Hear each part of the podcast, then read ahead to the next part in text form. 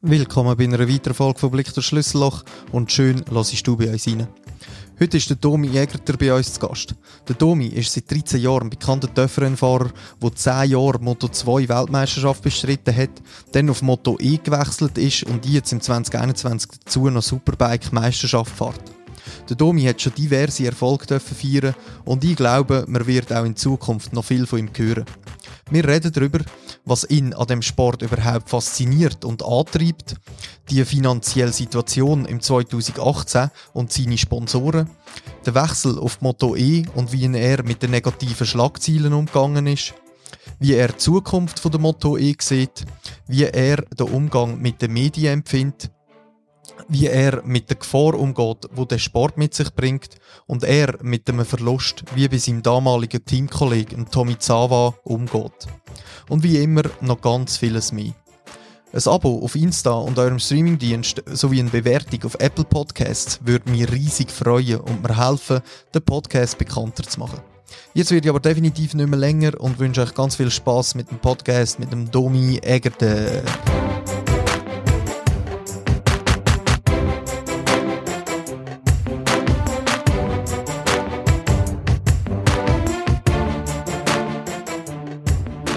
Domi, mega schön, dass ich hier bei dir darf sein bei euch in der Stube. Gell? Kein Problem, ja. Schön bist du da. Ähm, ja, ich, ich habe so ein bisschen gegoogelt und habe mir ein bisschen überlegt, äh, was überhaupt, über was wir reden wollen. Ich habe, ich habe schon zwei, drei Podcasts zu dir gelost und äh, ich glaube, du hast schon so manchmal erzählt, wie du überhaupt auf Rennsport gekommen bist dass wir da wie irgendwie so ein bisschen überspringen, oder? Sag ich mal. Ich glaube, die Story ist ja schon, eben die Papi ist schon seit eh und je Mech und du bist eigentlich etwa mit drei das erste Mal auf einem Töff oder im Töff hingehockt und einen Seitenwagen gegeben. Genau, ja. Ich habe eigentlich hier auf dem Hausplatz äh, in Rohrbach auf den Töff fahren. Mit drei, ja, und, ähm, ja, dann mit fünf umgestiegen auf, äh, oder umgestiegen auf das erste Rennen in Motocross. Mhm. Und so hat dann eigentlich meine Karriere angefangen. Beim Krigu, im Chantal. Genau, ja. ja. Äh, dort hier bin ich natürlich äh, ins Fahrtraining zu Niederbib, äh, Motocross-Training jeden Mittwochnachmittag und ja, der hat mich äh, gefördert und äh, viele Tipps gegeben und natürlich äh, mein äh, ja, Talent kann ausbauen so. Mhm. Ja, weil ich bin auch sechs, sechs Jahre MXRS gefahren. Okay. Irgend, ja. ja. Ja, es ist, äh, aber ich bin viel zu viel verletzt. Ich habe einfach zu spät angefangen, glaube ich. Ich habe irgendwie mit 26, 25 so irgendwie habe ich dann angefangen. So dachte ich, komm, Töpf fahren. Auf der Straße bin ich schon gefahren. Dann dachte wie schwierig kannst du sein? Es ist brutal schwierig. ja. Vor allem so zum Anfang, gell? Viele stellen sich immer vor, ja, ein bisschen auf den Töpf hocken, ein bisschen äh, Gas geben und wenn ich aber sage, ja, ich trainiere zweimal pro Tag, denken sie, ja, wow, äh, der Fahrer braucht doch gar keine Kondition, gar keine Kraft und so, aber die, die selber mal auf der Straße oder Rennstrecke sind gefahren oder eben Motocross, das braucht äh, physisch noch viel mehr mhm. äh, Vorbereitung und das mache ich jetzt immer noch als Ausgleich, das ist ein sehr gutes Training, äh, gefällt mir natürlich, dort zu fahren, aber jetzt eigentlich seit im November bis März, April kann man da leider in der Schweiz nie fahren, das ist äh, sehr schade und ja, darum ist jetzt die Planung, dass ich dann gleich auf äh, Spanien gehe, dass ich dort hier mich gut kann vorbereiten kann. Ja. Aber dann gehst, also du hast jetzt einen Vertrag für Superbike unterschrieben, gell? Supersport. Ah, Supersport. Genau. Und dann würdest du mit einem Supersportler trainieren? Ähm, auf der Rennstrecke ist eigentlich nichts gross geplant. Ich habe eigentlich keinen Supersport dürfen, ähm, zum Trainieren, mhm. aber einfach eben auf Motocross, Supermotard oder Dirt Track. Ah wo, wo ich natürlich einfach so auf denen Töpfen kann trainieren, wo man mhm. ein bisschen äh, das Feeling gibt äh, vom Töpf, vom Schalten, Bremsen, Geschwindigkeit und Konzentration und diese Sachen. Und dann erst eigentlich Ende Februar ist der erste Test äh, mit dem Yamaha R6, mhm. äh, mit Tenkate äh, in Portimao, zu Portugal, äh, geplant, mhm. wo ich dann wirklich auf der Rennstrecke wieder kann Gas geben kann.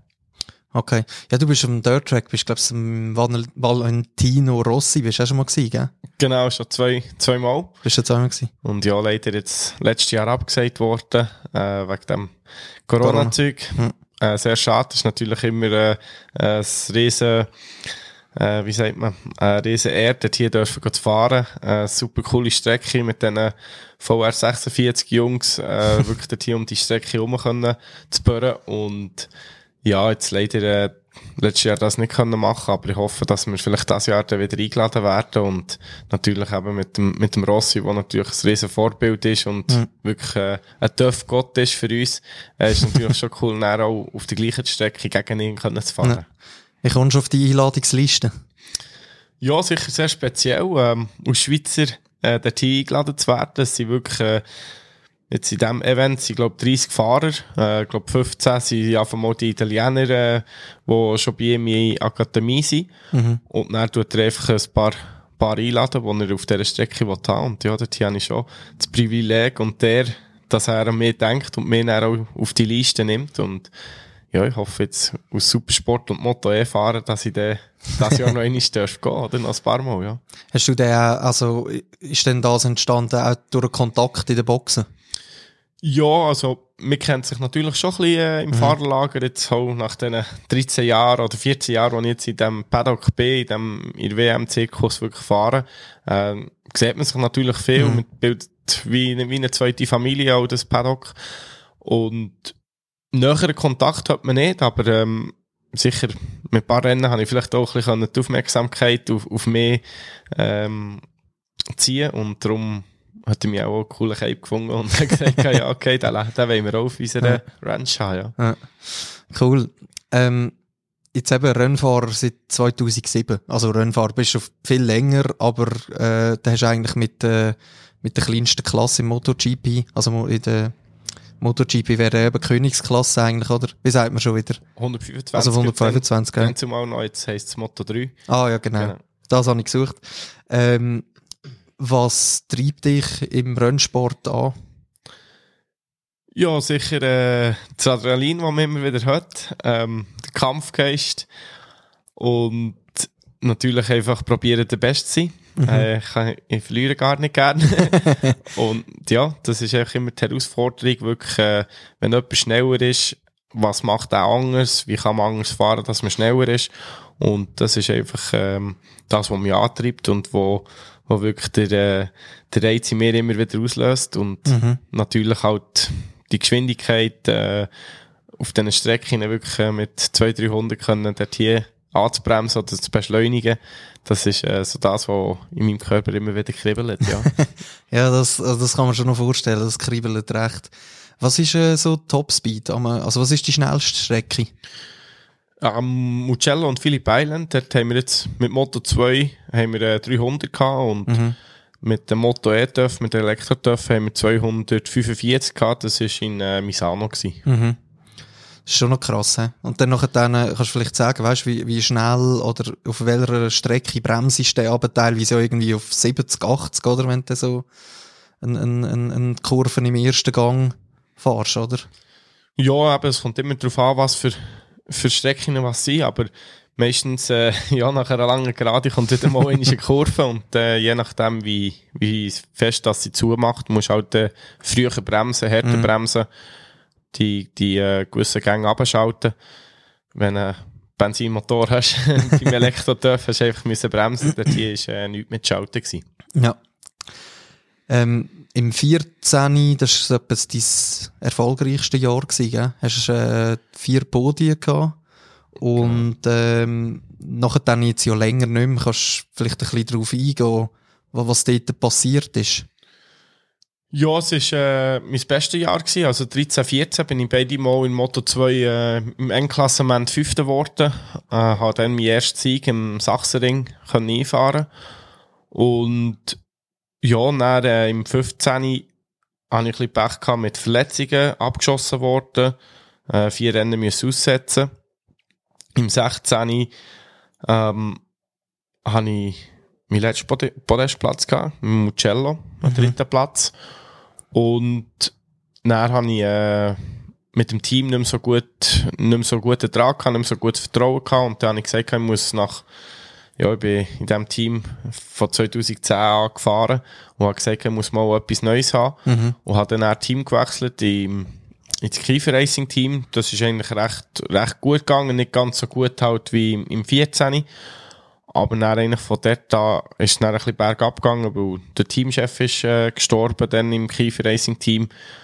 Ähm, wir haben äh, den Manager ähm, sind wir getrennte Wege gegangen, Familienprobleme ein bisschen gehabt und ja, dann im 18 haben wir äh, das ganze Team selber müssen finanzieren. Wir sind äh, äh, bei alleine im Team gewesen und eben so mit dem Crowdfunding, mit allen Sponsoren haben wir das Geld zusammengekratzt, dass ich wirklich noch fahren kann. Und im 19. sind wir dann zu MV Augusta, wo ganz neu TÜV war. Mhm. Und haben natürlich dort hier viel mehr erhofft dass wir wirklich äh, wieder mit der legendären Marke wirklich auch vor reinfahren. Aber das ist äh, auch nicht so, nicht so gegangen. Und ja, darum ist eigentlich, sagen wir, vom 15, 16 an ist es dann wirklich ein bisschen bergab gegangen, halt durch, durch die Sachen, die ich jetzt aufgezählt habe. Mhm. Ja, und dann habe ich etwas ähm, Neues gebraucht. Ähm, ich habe zwar immer probiert, im Moto 2 zu bleiben, aber ich habe gesagt, ich werde nicht mehr so viel Geld investieren, dass ich wirklich fahren kann, weil das mhm. ist, äh, ist einerseits mein Hobby, aber auch mein Beruf und ich kann nicht alles äh, erspart oder alles äh, Sponsoring-Geld, das ich bekomme, in, ins Team hineinstecken, dass ich überhaupt kann fahren kann. Und darum habe ich dann den Wechsel gemacht äh, auf Moto E letztes Jahr. Mhm. Dort hier habe ich dürfen gratis fahren, habe die Möglichkeit gehabt, mit gleichem Material gegen die anderen Gegner können zu kämpfen und sicher können zeigen, dass ich, dass ich immer noch ein super Fahrer bin und wirklich, wenn alles passt, dass ich wirklich auch um Siege kämpfen ja. Mhm. Darfst du sagen, wie viel Geld das da so geht? Also weißt du, wenn du jetzt sagst, du hast müssen auch zahlen, dass du fahren was hast du dort etwa gebraucht? Wir haben äh, in dem Jahr, wo wir das Team selber haben müssen finanzieren haben wir äh, 1,1 Millionen ist ein Teambudget gewesen mhm. für einen Fahrer. Und haben wir die Hälfte müssen bringen. Und, ja, Aber das ist vor MV August Genau, 2018, genau. Ja. Das ist krass. Und das hast du dann alles mit deinen Sponsoren und mit dem Crowdfunding hast du das zusammengebracht? Genau, ja. Und plus noch ein bisschen Eigenkapital müssen rein, reinwerfen. Ja. Aber äh, sicher ganz cool war, eben, dass äh, die Sponsoren dort hier mir den Rücken gehalten haben, dass wir wirklich äh, das Budget können stemmen Und natürlich ganz verreckt war das Crowdfunding, wo wo wir innerhalb äh, zehn Tagen einen neuen Rekord haben äh, aufgestellt mit äh, Einzelsportlern, mit Crowdfunding äh, für 200'000 Franken mhm. in zehn Tagen können zusammen, zusammenbringen Und das ist wirklich äh, enorme, äh, ja, enorme Sache gewesen. Aber hat natürlich im, im Nachhinein auch sehr viel Zeit gebraucht weil wir einfach haben natürlich nach Gegenleistungen gehabt, ob es jetzt eben Nachtessen war, mhm. oder Gokart fahren oder Geschenke vorbeibringen, Video machen, so Sachen, das hat sehr viel Zeit äh, gebraucht. Und du hast natürlich dann nicht mehr die Zeit gehabt zum Trainieren, zum die vorbereiten oder verarbeiten. Und darum sind natürlich auch die Leistungen nicht wirklich gekommen, ja. Mhm, mhm. Und weißt wie, wie, also wie hat sich das so für dich angefühlt? Du hast ja auch nicht, dann nicht einen Top-Duff gehabt, sage ich, oder? Das, in der Moto 2 ist zwar nicht so krass wie in der Moto GP, weil du hast ja immer den gleichen Motor, gell? Einfach Chassis ist anders und die Auspuffanlage. Ja, also du hast ähm, schon gewisse Sachen, die kannst ändern, aber der Motor ist sicher das gleiche. Benzin und Pneu sind, sind gleiche wie die, die anderen Gegner. Und Chassis, Verschallung, Auspuff, Rädli, Kette, Übersetzung, mhm. natürlich eben Geometrie, wo alles kannst verstellen, Federungen, das äh, kannst, kannst nehmen, was du willst. Und dann kannst du eigentlich schon im Moto 2 Gang noch sehr viel äh, anders machen als die anderen Fahrer. Und ja, wenn du natürlich nicht in einem Top-Team bist, wo wirklich eben Budget schön entdeckt ist. Ähm, zwei Fahrer, die natürlich näher kannst, ähm, Daten vergleichen oder gegenseitig ein bisschen pushen. Mhm. Das ist sehr schwierig, wirklich auch bei Moto 2 auch äh, vorne zu sein. Ähm, aber wie bist du mit dem umgegangen, so ein bisschen mit dem Wissen, dass das technisch unterlegenes Bike gehabt hast? Ja, schwierig, äh, schwierig zu sagen gewesen, weil KTM dann zumal ist eigentlich äh, 2017 die letzten Rennen haben sie gewonnen gehabt und mhm. da haben wir wirklich auch gedacht, wow, das, der Töff ist der Töff, den man braucht. ähm, und ja, dann sind wir eigentlich ein bisschen erstaunt, erstaunt gewesen, dass der Töff nicht wirklich so einfach äh, zu einstellen ist. Sie haben in diesem Jahr dann auch ein bisschen Mühe gehabt, also sie sind nicht immer äh, wirklich vorhin gewesen. Sie mhm. haben ja dann im, äh, das Jahr haben sie ja dann aufgehört gehabt, mit diesen KTM dürfen zu machen. Und ja, haben eigentlich auch nicht den vollen Support gehabt von, von KTM, also die haben eigentlich nur Daten geholt, aber sie haben nie etwas wollen sagen, also auf dem her sind wir wirklich auf äh, eigenen Beinen gestanden. Und ja, da haben wir natürlich müssen, äh, das Resultat oder äh, die Sachen halt ein bisschen anders von der anderen Seite anschauen und wirklich auch ein bisschen andere Prioritäten setzen und schauen, was man für Ziel kann, kann setzen kann mhm. über das Wochenende. Aber ähm, ja, wir haben natürlich unser Ziel komplett ähm, nicht, äh, nicht können, äh, einfahren ja. Mhm. Ähm, bezüglich Sponsoring, ich meine, du hast ja da eben zum Beispiel zuerst gerade Kappeln mit dem Lanz Angliker äh, AG, wo ja, glaube ich, seit Anfang an, oder? Unterstützt er dich? Und dann, glaube ich, das Hauptsponsor, oder? Seit, seit Anfang. Ja, also schon seit fast 20 Jahren ist er jetzt dabei. Ähm, ja, und so gute Sponsoren braucht man natürlich. Mhm. Einerseits eben, wenn, wenn du so ein schwieriges Jahr hast, wo plötzlich musst, äh, Geld mitbringen ins Team. Äh, da bin ich super froh gewesen, dass mir dann hat, äh, wirklich Stangen gehalten und mich weiter supportet hat, auch wenn die Resultate eben dann nicht wirklich äh, mhm. stimmen.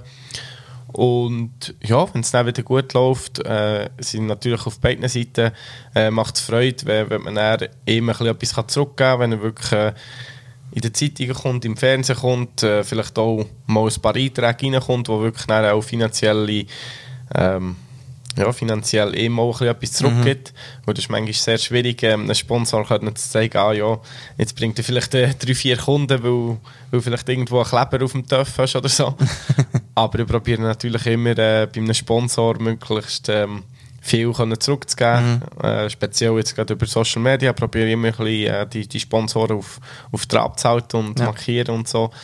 Aber ähm, ja, äh, sicher schön, dass ich so einen Sponsor auf meiner Seite habe, schon mhm. fast das ganze, die ganze Karriere. Mhm.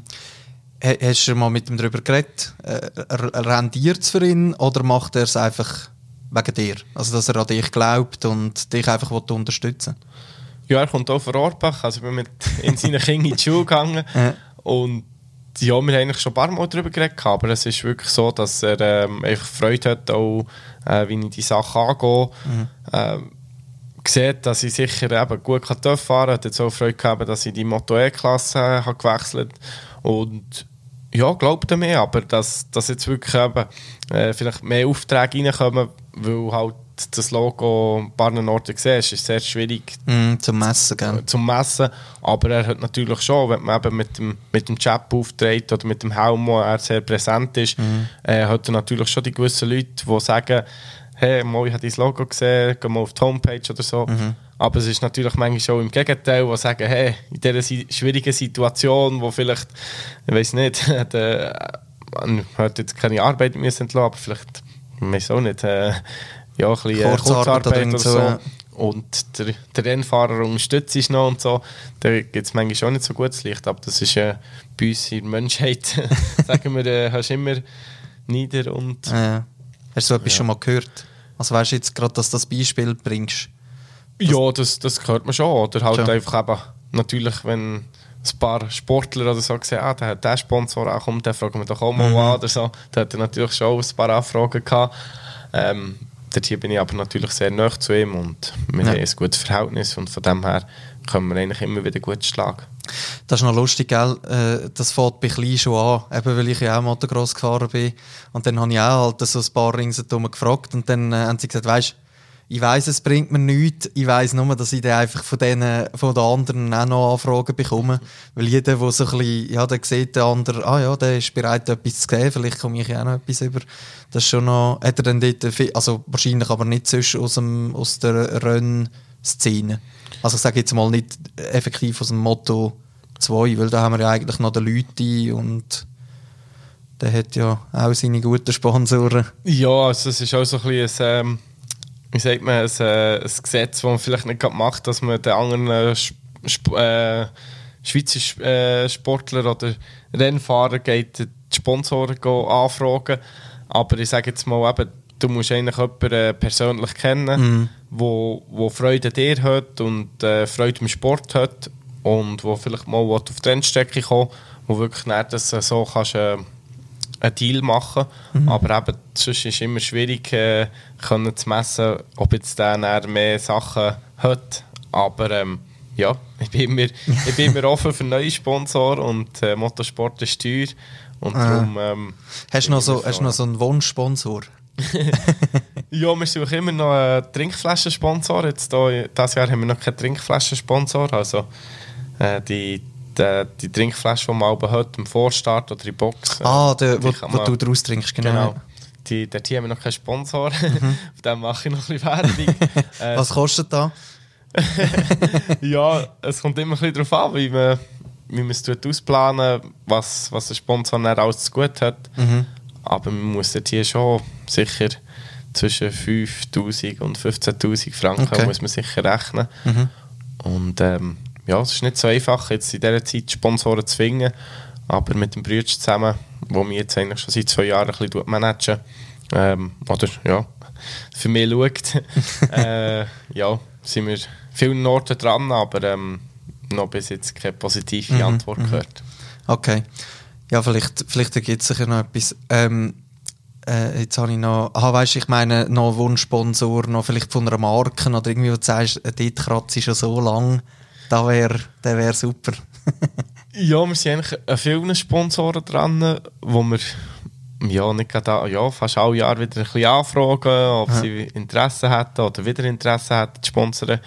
Ähm, aber ein Wunschsponsor ist noch, ist noch schwierig zu sagen. Ähm, es ist sicher, manchmal ist, ist wichtig, dass man halt eben auch Bares bekommt. weil Mit dem kann man auch leben. Wir haben zwar auch viele Sponsoren, die halt einfach Material äh, zur Verfügung stellen oder sponsern, wo, wo man natürlich auch sehr viel hilft zum, zum Trainieren, äh, ob sie jetzt dürfen, Pneu, äh, Daily oder sportlich gesehen mit ähm, Trainingskleidern und so Sachen.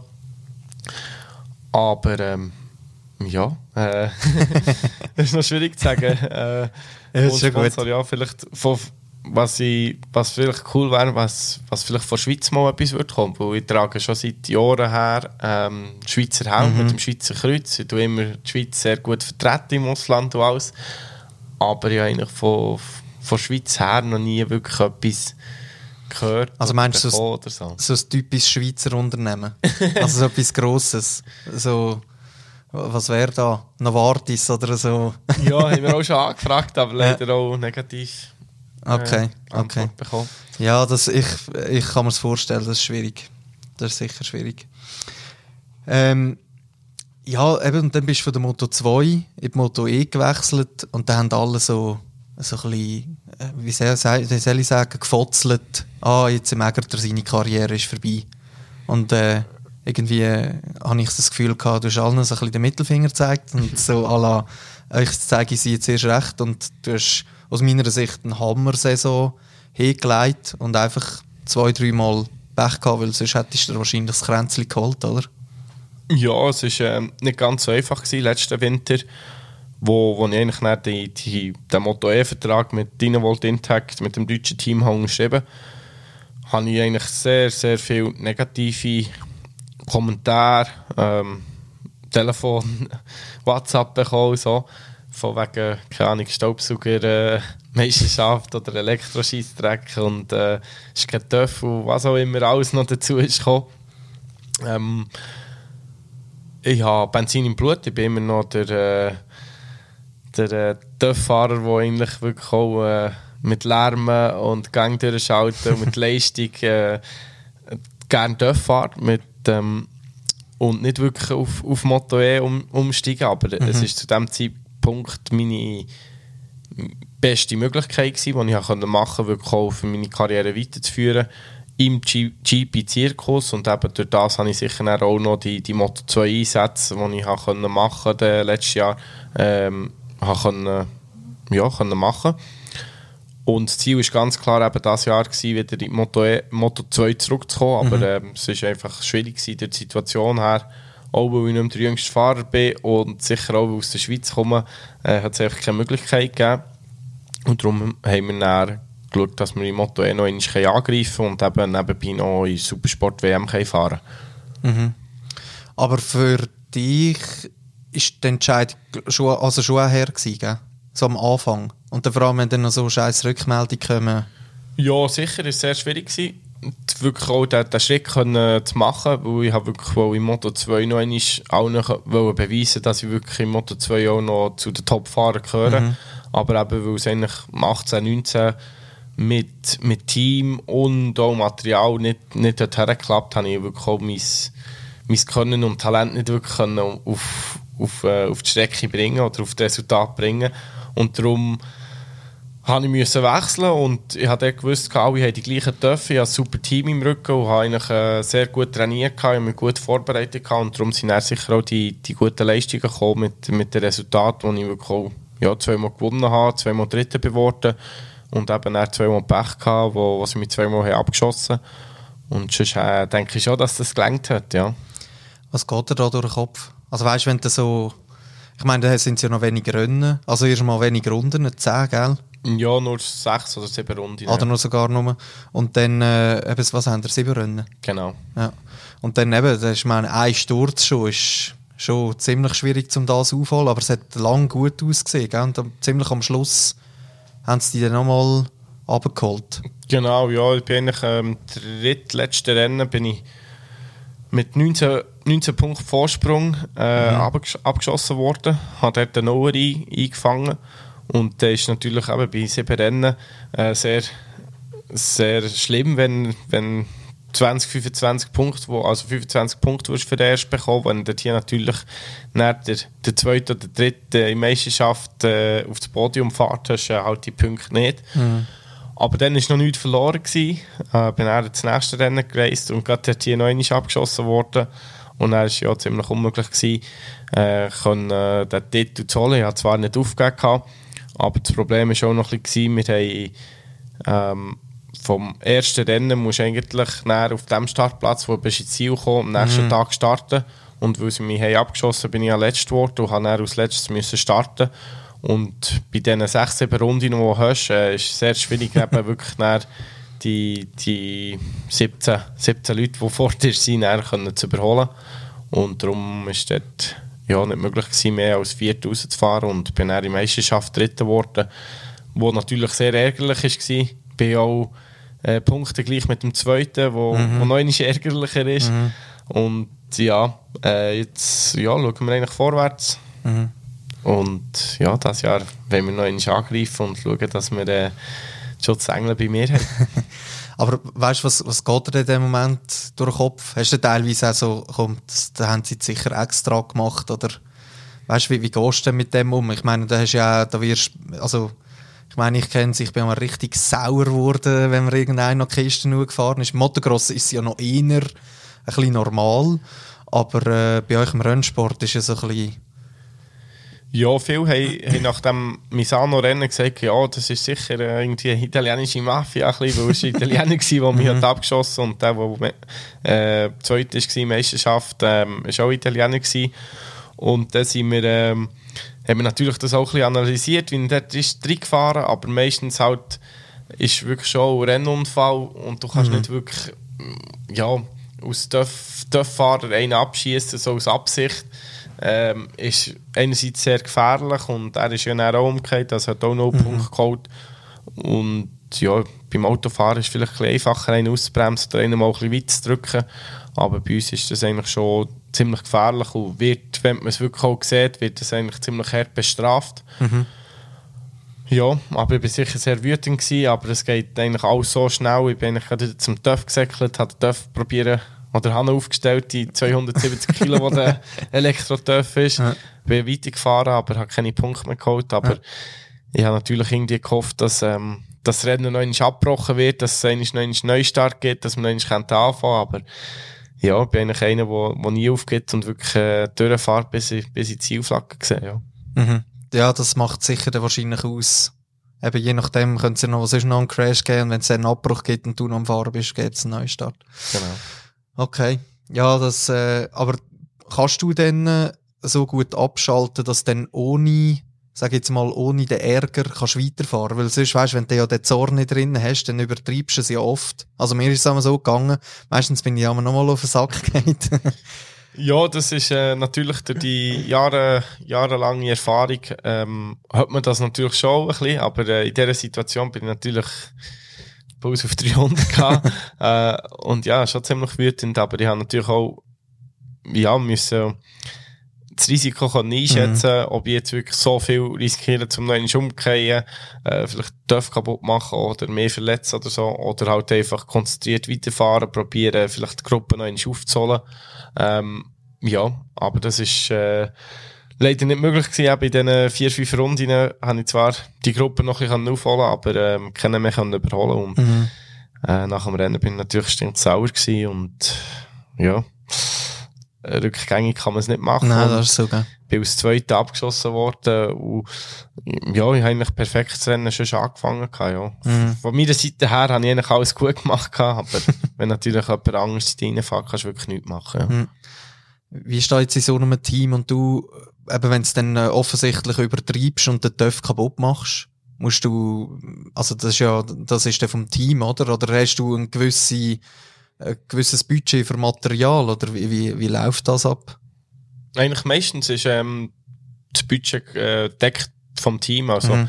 du musst keine Angst haben, dass, äh, dass jetzt nach zwei oder drei Mal umgeht, dass plötzlich aus seinem eigenen Sack musst, mhm. äh, die Sturzteile zahlen aber eben wie zum Beispiel im 2018, wo wir natürlich das Team selber finanziert haben, ist der hier auch gewesen, du hast äh, im Budget innen, hast einfach zwei Rämen, ähm, Gabeln, Felgen, ähm, vier, fünf Verschallungen, Auspuff, ähm, mhm. so Sturzteile mit Lenker und äh, Fußraster und so, wo ein paar mehr hast.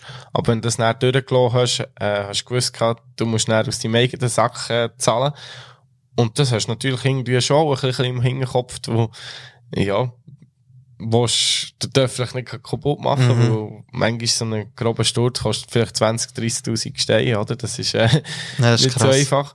Und, ja, aber sonst bei den anderen Teams ist eigentlich immer so, dass du eigentlich kannst voll abschalten und wirklich Vollgas geben. Okay. Klar, wenn, wenn du wirklich einen dummen Fehler machst, wo sie sehen, du hast jetzt total übertrieben oder es wäre nicht nötig gewesen oder irgendwie nach dem Ziel flacken oder sonst irgendwie oder beim Weili machen oder so, dann haben sie sicher keine Freude, aber das wird eigentlich schon immer übernommen vom Team, ja. Okay. Ähm, dann äh, eben, du hast gewechselt, hockst auf den schweren Töpfel. Also wie viel schwerer ist er? Was, was ist der Moto 2? 140 Kilo. 140, also eigentlich fast das Doppelte. Genau. Dann hockst du auf den Töpfel und bist eigentlich von Anfang an äh, super gefahren. Und alle haben sich gejammert, er ist so schwer. Und du hast aber einfach von Anfang an eine super Leistung abgeliefert. Wie, wie kannst du da erklären? Ist das deine Erfahrung? Ja, die Erfahrung hat mir sicher geholfen. Durch ähm, die vielen verschiedenen Chassis, die ich hatte im Moto 2 oder 125er. Auch das äh, 8-Stunden-Rennen in Suzuka, das ich bin gefahren mhm. äh, auf Suzuki und Honda. Ähm, bin auch viel schon auf der Trainingsstrecke mit verschiedenen Strassentöpfen gefahren. Und das hat mir eigentlich sicher äh, geholfen, mich auch schnell auf einen neuen Töff äh, anzugewöhnen. Aber der Elektro-Töff war komplett etwas Neues. Gewesen. Ähm, wir haben keinen kein Sound, wir haben keinen Gang. Er ist schwer, hat wenig Leistung, aber trotzdem von 0, 0 auf 100 hat er gleich sehr gute Beschleunigung. Mhm.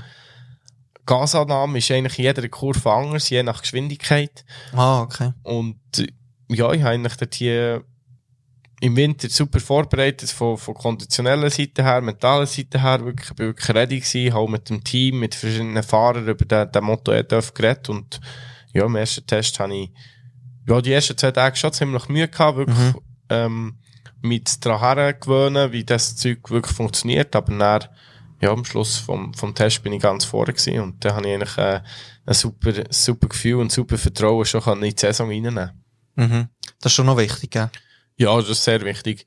Was, man, was sicher eben auch sehr wichtig ist, ist äh, das Vertrauen und ähm, Teamarbeit, weil du musst äh, dem Mechaniker und dem Crewchief, dem, dem Chefmechaniker total können vertrauen, dass er einen guten Job macht, dass der darf äh, Bremsen anzogen und Rädchen anzogen sind. Das ist sehr wichtig, weil, wenn man natürlich auch in ein neues Team kommt, dass man wirklich dort hier das Vertrauen findet zu einem Team. Das ist äh, auch das, wo, wo dann er, äh, wo du hast. Du bist dann schon alleine auf dem Töff aber du musst äh, mit einem guten Gefühl draufsteigen. Und das ist äh, sehr wichtig gewesen. und das habe ich sehr schnell können gut entwickeln und darum habe ich eigentlich dann auch durch die Saison durch ähm, immer auf mich können konzentrieren und wirklich, wenn ich auf den Töff bin gestiegen, habe ich äh, können Vollgas geben und ins Limit, go Limit mhm. gehen. hat das einen Unterschied gemacht, dass es ein deutsches Team war? Oder ist? Äh, macht sicher einen Unterschied, das ist ganz klar, wenn man natürlich kann Deutsch reden mit, äh, mit dem Mecha und mit dem Chefmechaniker und Fahrwerksspezialist, ähm, dann weiss man genau, was man sagt. Mhm. Sie, sie verstehen dich, wenn es äh, vielleicht so ein bisschen in deinem Schweizer, schweizerdeutschen Slang äh, auf, auf, auf Hochdeutsch übersetzen, dann spüren sie auch das raus, was du wirklich willst, äh, erzählen Aber wenn natürlich, äh, wie letztes Jahr bei dem Fall Augusto im Moto 2, wenn natürlich auf Englisch auf einmal musst, äh, übersetzen, also jetzt ich kann eigentlich recht gut Englisch, Mhm. aber dann müssen sie manchmal noch von Englisch auf Italienisch übersetzen und wenn es natürlich dann so in drei Sprachen geht, dann ist vielleicht dann etwas, was vielleicht ein bisschen lichtgelb ist, ist vielleicht hellgrün oder so und das ist, das macht natürlich wirklich Ja. sehr schwierig, wenn, wenn von Gefühl manchmal auch redest, wo, wo der TÜV dir gibt Mhm. Äh, dass das wirklich auch richtig überkommt, dass dann der, der Chefmechaniker oder der Fahrwerksspezialist wirklich das auch kann einstellen kann, wo ich das Gefühl habe, das muss man ändern. Mhm. Ja, das glaube ich, das macht schon noch viel aus. Ich, ich, jetzt- es ist lustig, ich habe jetzt gerade gedacht, weißt, wenn du sagst, äh, der Töff, was der für Gefühl gibt, jemand, der es nicht kennt, denkt so, was gibt er für Töff schon für ein Gefühl? Aber gell, es ist schon, es kann teilweise nur eine kleine Einstellung sein und es fühlt sich ganz anders an. Und das ist ja schon ein bisschen Kunst, dass du dann weisst, oder durch deine Erfahrung, was ist anders oder was muss jetzt anders gemacht sein. Ja, ein Fahrer äh, hat, hat den Töff unter seinem Viertel, äh, den, äh, den Hang und den Füßen und der Tier spürt dann natürlich, was der Töff macht und Mhm. du probierst ja natürlich den Töff voll äh, das Limit können zu bewegen in jeder Kurve, äh, beim Eingang, Mitte-Kurve, Ausgang, was wirklich fast äh, ja, immer rutscht, dass wirklich äh, fast den Grip verlierst hinten und vorne und du probierst das in jeder Kurve und das ist sehr schwierig und du musst natürlich dann spüren, wo, wo das Limit ist, dass du nicht Mhm. umgehst oder dass äh, die Ideallinie verlässt. Und dann musst du äh, probieren, dem Team zu sagen, okay, in diesen schnellen Kurven, wenn ich schneller reinfahren will, lenkt er vielleicht nicht mehr so gut ein oder ein paar einen harten Bremspunkt, wenn ich dort bremse, blockiert es vielleicht vorne oder er kommt zu quer und das musst du dann so probieren zu sagen. Ein Töff wird nie perfekt sein auf einer Strecke, weil du hast so viele verschiedene Kurven, da kannst du nie wirklich perfekt machen, aber du musst dann überlegen, wo verlierst du am meisten und wo kannst du am meisten rausholen, wenn du jetzt noch ein paar Änderungen im Töff Mhm. machst. Und dann, wenn du natürlich das im Team sagst, muss das Team probieren, je nachdem, eine Vordergabel oder ein Federbein hinger oder vielleicht Luftdruck und so, äh, ein bisschen etwas verändern, dass du wirklich auch schneller kannst fahren und Mhm. das ist sehr schwierig vom Teamseite her aus, dass sie, dass die halt richtig verstehen und äh, du dann auch das Gefühl bekommst oder die richtig äh, geschubbt wird, dass du dann schneller durch die Mhm. Kurve kannst fahren. Mhm. Ja, das ist mega interessant. Ähm, wie siehst du die Zukunft von E, vom, E- also E-Motorsport? Ja, es ist äh, schwierig zu sagen. Ähm, bei, bei den Autos kann man wirklich sagen, es kommt, die, die Hersteller müssen wirklich die, die Elektrogeräte äh, Auto rausbringen. Ähm, ist eigentlich auch schon recht weit erforscht. Ähm, mit Reichweite, mit Leistung, mit Gewicht, ähm, mit, äh, mit den, bald gesagt, Tankstellen, wo du kannst Strom laden Aha. Aber bei den Töpfen ist das noch recht weit zurück, weil du verkaufst eigentlich äh, fast keine Elektrotöpfe. Denke halt einfach, ein Töpffahrer ist ähm, ein emotionaler Fahrer, der liebt halt wirklich auch ein bisschen Gang durchzuschalten, äh, wirklich den Sound genießt, Freiheit und so.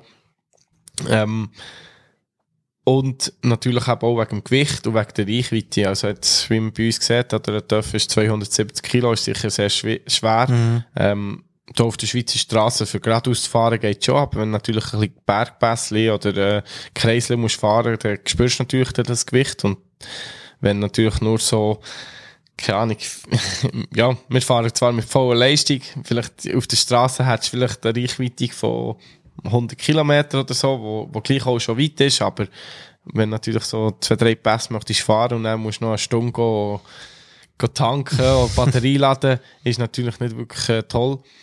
Aber es wird sicher mal, mal kommen, weil es wird viel auf Elektro umgerüstet, vielleicht die ein, zwei Generationen, wenn natürlich die kleinen Kinder schon mit Elektro, Trottinett oder Velo, ähm, Töffli so aufwachsen, denken die vielleicht nach eins, wo, wo irgendwie ein bisschen tönt und raucht und stinkt und so, denken die, ja, das ist komisch. Ja. Aber ähm, sicher, solange was ich glaube noch leben ist, äh, ist wirklich, braucht es noch ein bisschen äh, Sound und... Steht recht in den Kinderschuhen noch. Vor allem für den Rennsport, denke ich. Ja, sicher, ja. ja. Okay.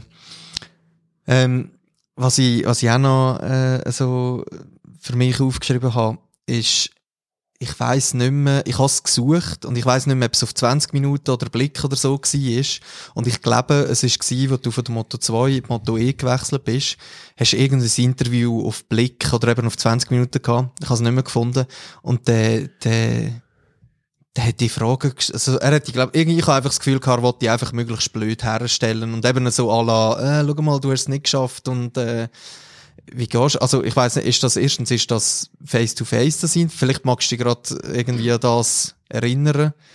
Oder wie gehst du an so, weißt du, so, wenn du so, eben so blöde Fragen bekommst und so, wo du ein bisschen merkst, da greift die jetzt einen fast ein bisschen persönlich an. Wie, wie gehst du mit so Sachen um? Weil am ja. liebsten würdest du mir also wahrscheinlich sagen, komm, Einfach schnell, du hast keine Ahnung. ja, also, ähm, das Interview kann mich gerade nicht erinnern, aber, äh, ja, du hast mich vorher auch gefragt, ob ich Tabuthemen habe oder so, oder heikle Themen. Ich bin eigentlich ziemlich eine offene Person, eine direkte, äh, habe natürlich auch schon viel gelernt in meiner, meiner Karriere, was, was ich darf sagen, was ich vielleicht lieber nicht sagen oder vielleicht ein bisschen umgehen. Ähm, von dem her, klar, manchmal gibt es wirklich äh, blöde Fragen von, von den Journalisten, wo, wo halt lieber mal nichts sagst, als wenn irgendwie eine kleine, eine kleine falsche Anekdote sagst und dann wird wirklich ein riesen, riesen Drama wegen dem geschrieben. Mhm. Aber ähm, ja, ich bin mir, mir ein bisschen gewöhnt und es ist immer ein bisschen so, wenn es gut läuft, dann ist alles gut, dann können sie die wirklich auch schön in den Himmel lüpfen. Mhm. Ähm, dann ist alles gut. Sobald was, keine Ahnung, zwei, drei Rennen mal nicht so gut läuft oder wo sie vielleicht etwas darüber schreiben dann macht es gerade ein riesen Drama und dann wird es natürlich überall erzählt, ob es äh, von den Kollegen, Sponsoren, Familie oder sonst irgendwo Social Media, dann wird es ziemlich gepusht, aber ja, ich bin eigentlich nicht ein viel, viel Leser ähm, mhm. von, den, von den Medien. Ähm, manchmal gibt es Interviews, wo, wo face-to-face hast, wo sie da irgendwo auf der Rennstrecke oder daheim machen und so. Mhm. Manchmal ist äh, per Telefon. Manchmal tun sie auch einfach schon etwas erfinden. Also das ist immer, das ist immer wirklich, äh, ja, ziemlich krass. Manchmal auch, was Medien schreiben. Ähm, eben, manchmal ist es gut, dass, dass man nicht zu viel glaubt, nicht zu viel liest. Aber, ähm, für, für die Sponsoren oder natürlich für, äh, ja, für die Fans und so ist natürlich das immer wichtig, wenn man etwas über mich liest. Und, äh, besser ist natürlich, wenn man das Positive über mich liest. Ja. Ja, ich, ich finde eben so ein bisschen, und so vor allem die geschriebenen Interviews, es kommt ja meistens nicht so über, wie du gesagt hast. Ich habe gefunden, du hast dort mega souverän geantwortet, also hast gar nicht irgendwie, und hast dann, wo er so zwei, dreimal auf etwas umgeritten ist, hast du dann gesagt, eben, du hast schon beantwortet. Und er hat es dann wahrscheinlich auch fairerweise so reingeschrieben, wie du gesagt hast. Vielleicht, ähm, ja, sonst muss ich dann mal suchen, ob es noch finde. ja, das könnte vielleicht jemand vom Closed Soul sein. Der macht manchmal so ein bisschen Schon. giftige Interviews. Aber meistens so mit eben 20 Minuten und Blick habe ich eigentlich auch guten Kontakt. Und mhm. klar, manchmal weiss ich schon ein bisschen eine Story schreiben. Aber sie tun mich eigentlich immer bis jetzt meistens auf einem guten Licht haben. Und das ist sicher auch sehr wichtig, dass du mit den Journalisten eben einen guten Draht hast. Und ich sage jetzt mal eben, mit den Schweizer Journalisten ähm, kann ich es gut, mehr persönlichen Kontakt. Ähm, bin auch immer sehr offen, eben, wenn wenn es vielleicht neue News gibt, dass ich sie vielleicht schon ein bisschen vorinformieren, dass mhm. ich schon etwas kann vorbereiten oder halt einfach auch immer immer Zeit nehmen, ob sie manchmal am Sonntag am Abend um 9 Uhr noch anrufen und so. Oder äh, wenn ich Unfall habe, Fotos schicken oder was auch immer, das ist halt immer ähm, ein bisschen Geld und Nehmen. Und mhm. ähm, dort hier probiere ich natürlich immer flott und offen und äh, ja, so schnell wie möglich reagieren, ja. Ja, ja, ja, das äh, ist äh, wichtig. Ist, äh, wie ist äh, Social Media bei dir? Ich, ich denke, du kannst hauptsächlich positives Feedback über. Also du hast eine recht grosse Fanbase. Ja, ähm, sag jetzt mal ja, nicht gerade unheimlich viele Follower, aber äh, sicher ähm, treue Follower, Treue, wo, ja, genau. wo, wo Freude haben, wenn ich etwas poste und ähm, ja, hinter mir stehen natürlich Mhm. und probiere eigentlich auch ein bisschen meinen meinen Alltag ihnen ein bisschen zu zeigen. Es ist manchmal nicht, gut, nicht immer gut, wenn ich irgendwie, äh, irgendwie am Strand liege oder so, das sind manchmal ein eifersüchtig. Aber natürlich, ähm, ja, sicher äh, immer ein bisschen im Training zeigen, was ich mache. Ähm, Jetzt gerade Skifahren, habe ich zwar auch ein bisschen negative, negative Kommentare gehabt, weil ich vielleicht nicht der beste Skifahrer bin, aber, aber das gehört halt manchmal schon dazu. Und ähm, ja, ist cool, wenn man natürlich äh, den Support, Support hat von, von den Fans und äh, sieht, dass sie eben wirklich hinter dir stehen und manchmal auch auf der Rennstrecke mit Schweizer Flaggen die anführen oder mit 77er Flaggen und ja, hat dort hier eigentlich eine coole, coole Fanbase, wo, wo wirklich äh, mich auch supportet und das hilft natürlich an meiner Motivation und sehe, dass wirklich die Freude haben, wenn ich auch gut fahre oder eben manchmal auch mit mir äh, Mitleid haben, wenn es mal nicht so gut geht, ähm, unterstützt mich natürlich das auch sehr, ja. Kommst du auch mal viele Nachrichten über, wenn du so zum Beispiel einen Sturz hast? Ja, ja, je nachdem, wie der Sturz ist ausgegangen. Natürlich jetzt hier in Misano, wo es wirklich äh, so äh, schlimm gewesen, auch gesagt, äh, wo, wo er die WM-Führung verliert, äh, habe ich sicher viel, viel Nachrichten bekommen, aber ich habe natürlich äh, viel lieber, wenn ich irgendwie zuoberst auf dem Podest bin und dann äh, viele Nachrichten Klar. bekomme, ist natürlich viel cooler, ja. Wie gehst du mit der Gefahr um, wo, wo der Sport mit sich bringt? Ja, ich probiere mich gut vorbereiten in, in Winterzeit eben mit, mit Kondition, Kraft, äh, können, können mit äh, gewissen Herstellern auch äh, Sachen weiterentwickeln, ob es mit Kombi-Hersteller ist, mit X oder Stiefeln, Händchen, Helm, wirklich dort hier auf dem Top äh, Sicherheitsniveau zu sein. Und da habe ich eigentlich äh, mein, mein Vertrauen schon bevor dass ich auf den TÜV gehe, dass ich wirklich eben Konzentration habe, dass ich wirklich die, klar, jetzt die sieben Runden ist nicht mehr so konditionell voll anstrengend, aber ich bin sicher dort hier top, top Ja. Weg. Und dann weiss ich, ähm, ich kann auf einem höheren Niveau den TÜV bewegen und die Stürze gehören dazu, zu. Das ist, das ist einfach so. Dort hier habe ich auch keine Angst oder so davor.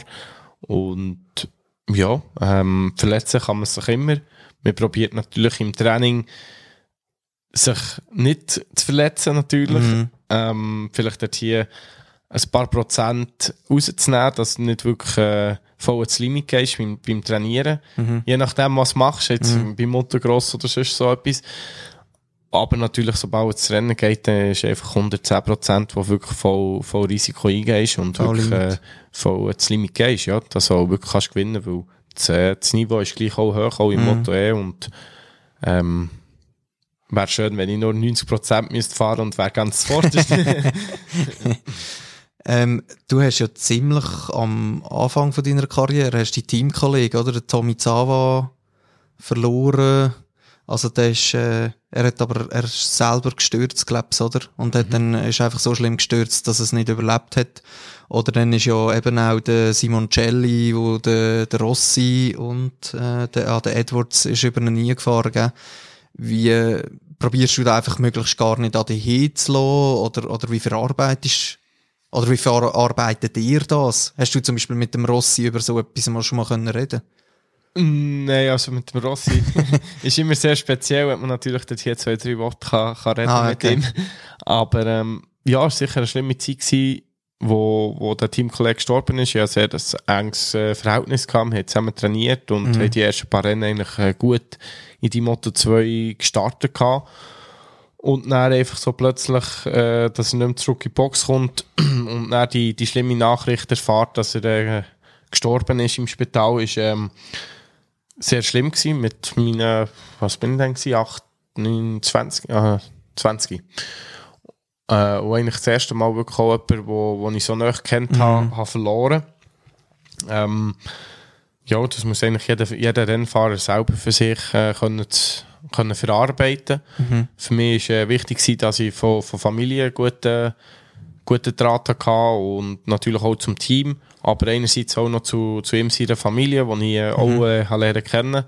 Und die haben mich eigentlich dort hier sehr positiv überrascht. Die sind äh, von Japan äh, andere Mentalität und die haben wirklich gesagt, hey, ähm, erinnere dich an das Lachen von ihm und fahren war ihm sein Leben gewesen. und mhm. so hat mir das natürlich auch geholfen und dann konnte ich es eigentlich recht schnell können, nicht ausblenden, aber einfach ihn können in schönere Erinnerungen bei mir behalten und ja, das ist, äh, das ist etwa so gewesen und äh, mein Leben ist auch Töff fahren und äh, ich werde alles geben, dass ich dort hier kann der Beste sein und mhm. äh, genau. Ja, das ist, äh, das ist sicher, ein, ich habe auch einen guten Freund, der im Motocross, und wir haben es hobbymäßig betrieben, aber er ist äh, im Rollstuhl jetzt und kann nicht mehr reden und dann ist es schon, ist schon heavy. Also ich habe vorher zum Glück, also zum Glück, ich habe vorher schon aufgehört, weil ich habe immer gesagt, wenn ich Papi werde, dann höre ich auf. weil einfach vom Risiko her und so. Ja, aber klar, bei dir ist es nochmal wirklich voll deine Leidenschaft und äh, vor allem dein Job, oder? Das ist, ähm, ja.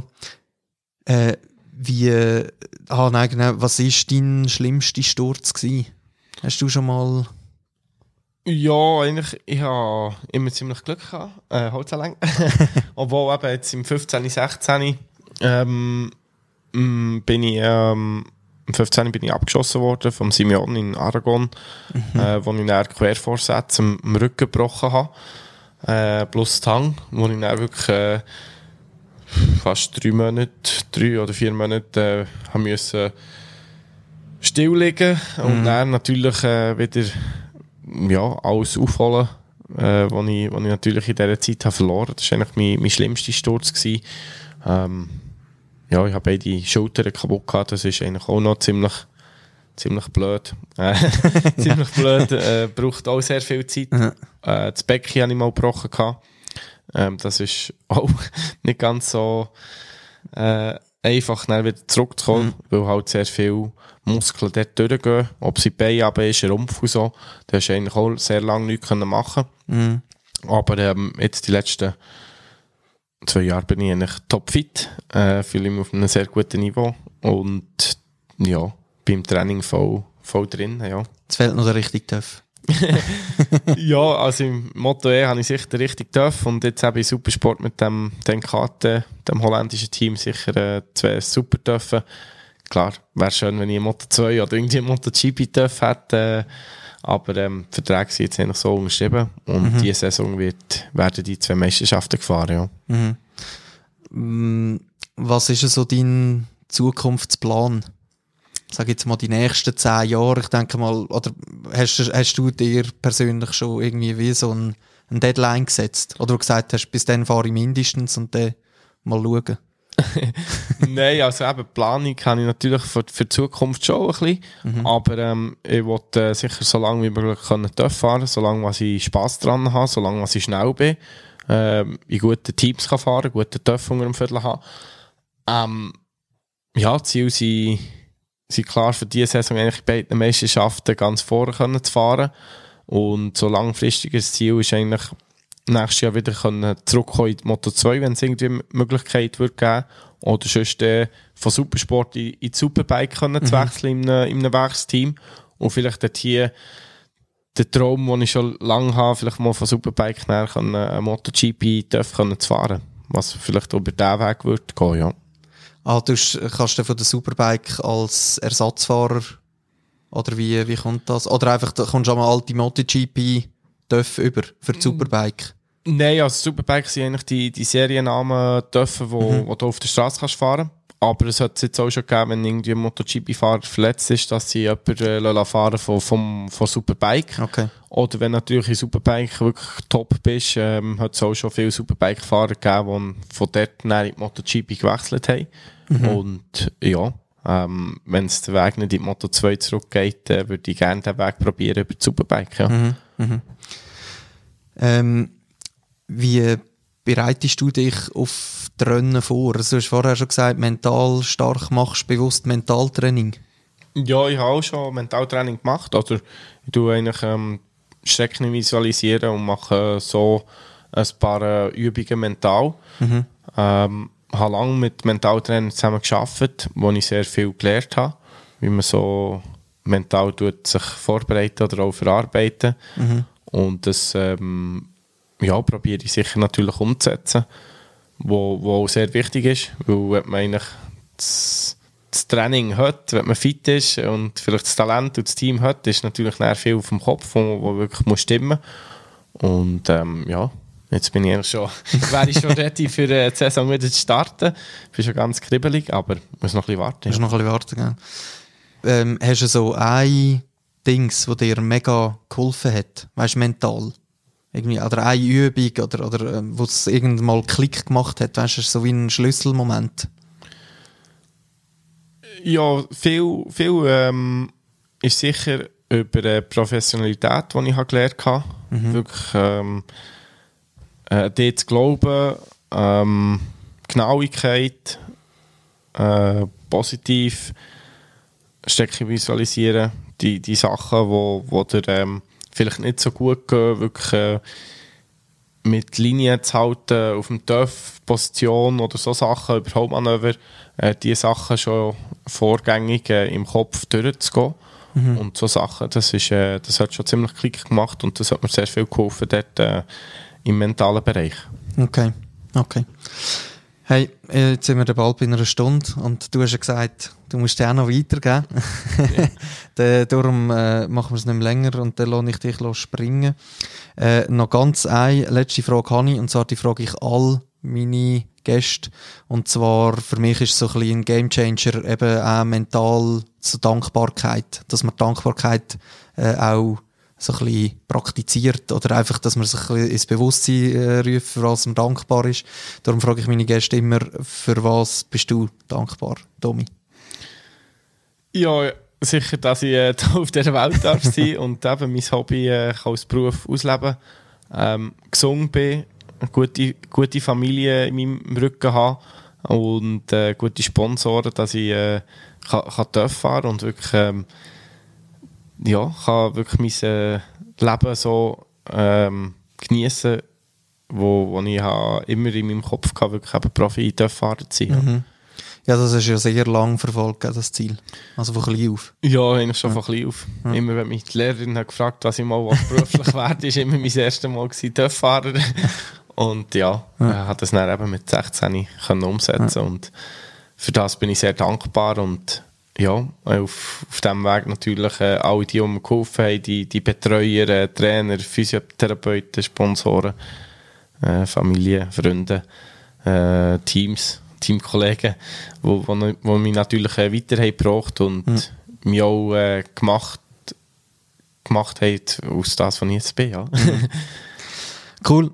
Hey, danke viel, viel mal für deine Zeit und äh, ganz viel Erfolg und ich hoffe, dass die irgendwie noch in die MotoGP verschlägt. ja, merci vielmals. Danke für deine coolen Fragen und vielleicht bis anderes Mal. Ja. ja, sehr gern. Danke vielmals. Merci.